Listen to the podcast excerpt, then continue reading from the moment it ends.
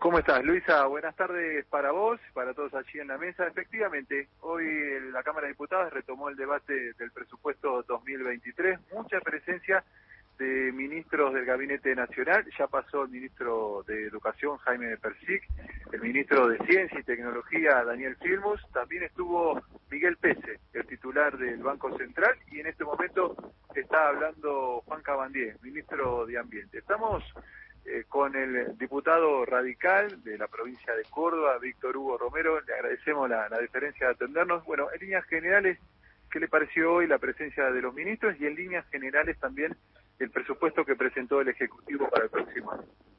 Bueno, la verdad que tal cual lo, dijiste vos, eh, hay una, eh, una durante la mañana hemos tenido varias visitas con varios puntos de vista de los distintos sectores de la estructura del gobierno falta mucho más funcionarios para, para trabajar sobre el tema energético, eh, bueno, como es el tema de los subsidios, una de las condiciones fundamentales que, que condiciona eh, la ecuación eh, económica del presupuesto, ¿no? El porcentaje de subsidio hoy es del 3% de los subsidios de los servicios de, económicos y, y bueno, y esta es una, una condicionante para definir el futuro déficit que va a tener el 2023. En términos generales, eh, más allá de las, preguntas puntuales, eh, nosotros vemos que este presupuesto, si bien tiene pautas mucho más realistas de los presupuestos anteriores, eh, no significa con esto de compartir la visión macroeconómica que tiene el presupuesto. Este presupuesto prevé una inflación del 60%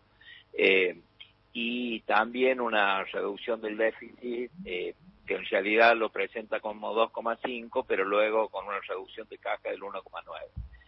Y en términos generales, eh, ¿por qué no lo compartimos? Porque, bueno, entendemos que es el mismo modelo que se ha desarrollado a partir de, la asunción de este gobierno. Eh, hay una expansión del gasto, pero fundamentalmente hay una utilización del tipo de cambio eh, con, un, con una no acompañar a la inflación. Hoy le preguntábamos al ministro de qué manera va a ser para el año 2023. Reconoce que hay un tipo de cambio atrasado a partir del año 2020. Y eso entendemos que, afecta a la competitividad en un país donde necesitamos profundizar la reserva, tenemos graves problemas de reserva. Y, y, las reservas se solucionan incrementando las exportaciones y trabajando en algo que hemos visto en este presupuesto, que es ciencia y tecnología, pero, pero más que asignarle presupuesto, una, una tarea sostenida de darle valor agregado a la producción. De veces no se puede dar valor agregado a la producción cuando tenemos un costo impositivo alto, un atraso del tipo de cambio, y ahora de tasas imperiales, una tasa de financiamiento eh, a un costo mayor. Este combo, eh, agregado por supuesto a la inestabilidad macroeconómica, hace que por ahí no compartir las visiones del presidente del Banco Central que dice que en lo largo del tiempo eh, la, gran masa de la élite que hay en el Banco Central se va a traducir en inversiones. Las inversiones van a venir si existen las condiciones macroeconómicas para, para invertir, pero también las condiciones a través de una política monetaria, de un tipo de cambio acorde a, la realidad y sobre todo que no exista las distorsiones que tenemos hoy. Un tipo de cambio eh, en función del sector, eh, tuvimos hace poco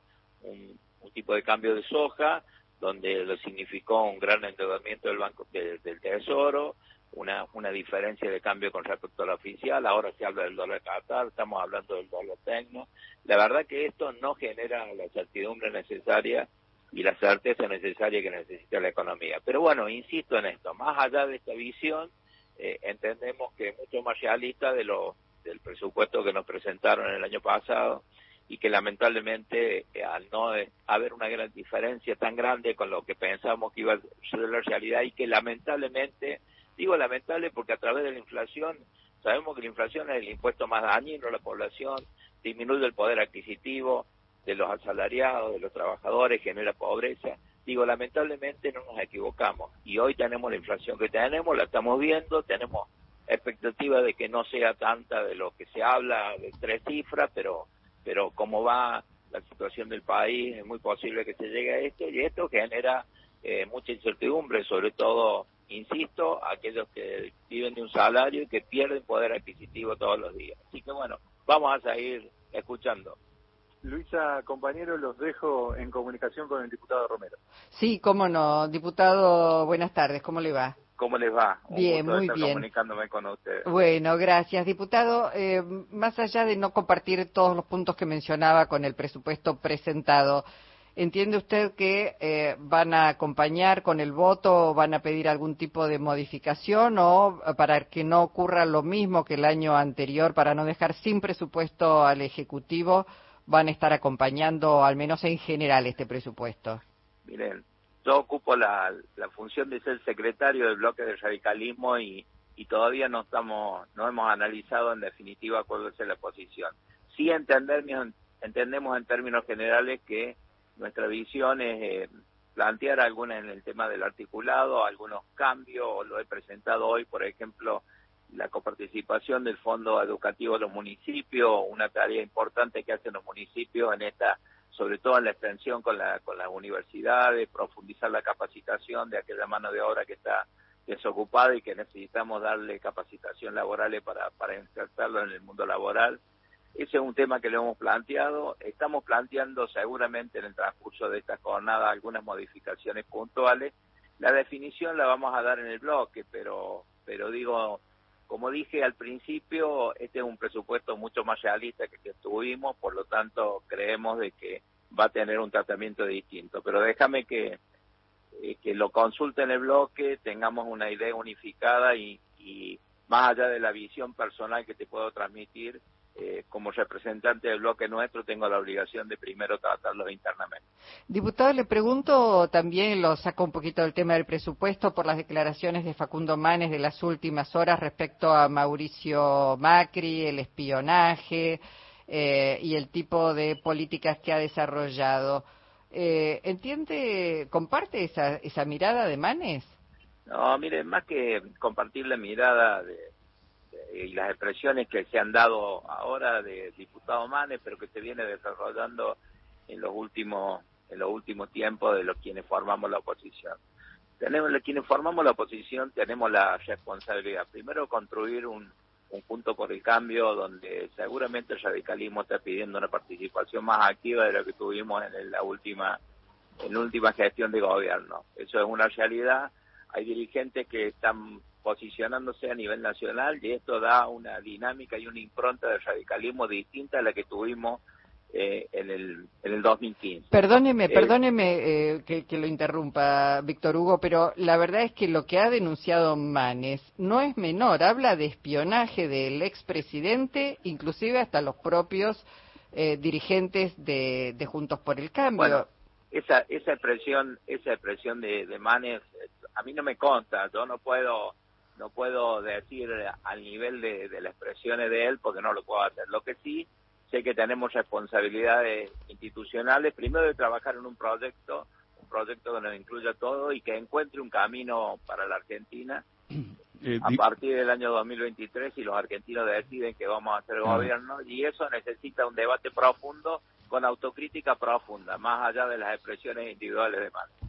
Ahora, diputado, cuando usted dice que no le consta esa expresión de Manes, eh, es porque usted piensa que no es así eh, lo que se dio a entender como de Manes. ¿Usted cree que no hay, eh, no ha habido espionaje de parte del macrismo? No, toma, toma literalmente lo que yo estoy diciendo. No me consta la expresión de Manes, no estoy, no tengo información para, para tomar una postura al respecto, pero sí lo que digo es que tenemos que actuar con responsabilidad primero haciendo una autocrítica de lo que de lo que fue nuestro gobierno y, y, junto con esa autocrítica y en base a la experiencia presentar un proyecto de país que es mucho más ah, sólido y que están esperando los argentinos para el futuro, ¿no? La Argentina necesita generar una expectativa de, un programa de gobierno que nos incluya todo, que genere lo mayor consenso posible, para salir de esta situación que venimos de gobierno hasta gobierno y siempre estamos con más pobreza, más desocupación y bueno, con una gran desesperanza de los argentinos. Diputado, existen denuncias de espionaje, de, de ciertas relaciones, el video de la Gestapo, este, o sea que no es una especie de expresión en el aire aislada de todo, ¿no? Mira, insisto en esto, más allá de que puedan existir y, y no ser el tratamiento que tiene la justicia, yo voy mucho más allá. Creo que hoy los argentinos que están escuchando esta radio están esperando de, una oposición mucho más madura y que, insisto, que haga las autocríticas que tiene que hacer y, trabaje en un programa económico que nos incluya a todos. Bueno, diputado, gracias eh, por su participación hoy en Encuentro Nacional. Un abrazo grande y muchas gracias. Gracias. Eh, Gastón. Gastón. Luisa. Bueno, eh, gracias. Eh. Sigue, no, pues, sigue, el debate, sí. Está, como te decía, terminando de contestar algunas preguntas el ministro de Ambiente, Juan Cabandier, y después de él llega el turno del secretario de Agricultura, Juan José Bahillo, que seguramente también va a recibir preguntas de los diputados. Estaba Flavia Rollón, secretaria de Energía, pero por cuestiones de agenda tuvo que irse seguramente o la reprograman para mañana miércoles porque Cámara de Diputados vuelve a debatir este miércoles el presupuesto o ya queda para la semana que viene teniendo en cuenta lo breve que es esta semana con el feriado del viernes, ¿no? Bueno, bueno Gastón, espero que el diputado le, insistimos un poquito, te, no se haya enojado. No, vuelva... ahora recompongo, ahora recompongo vínculos. abrazo, abrazo. Abrazo.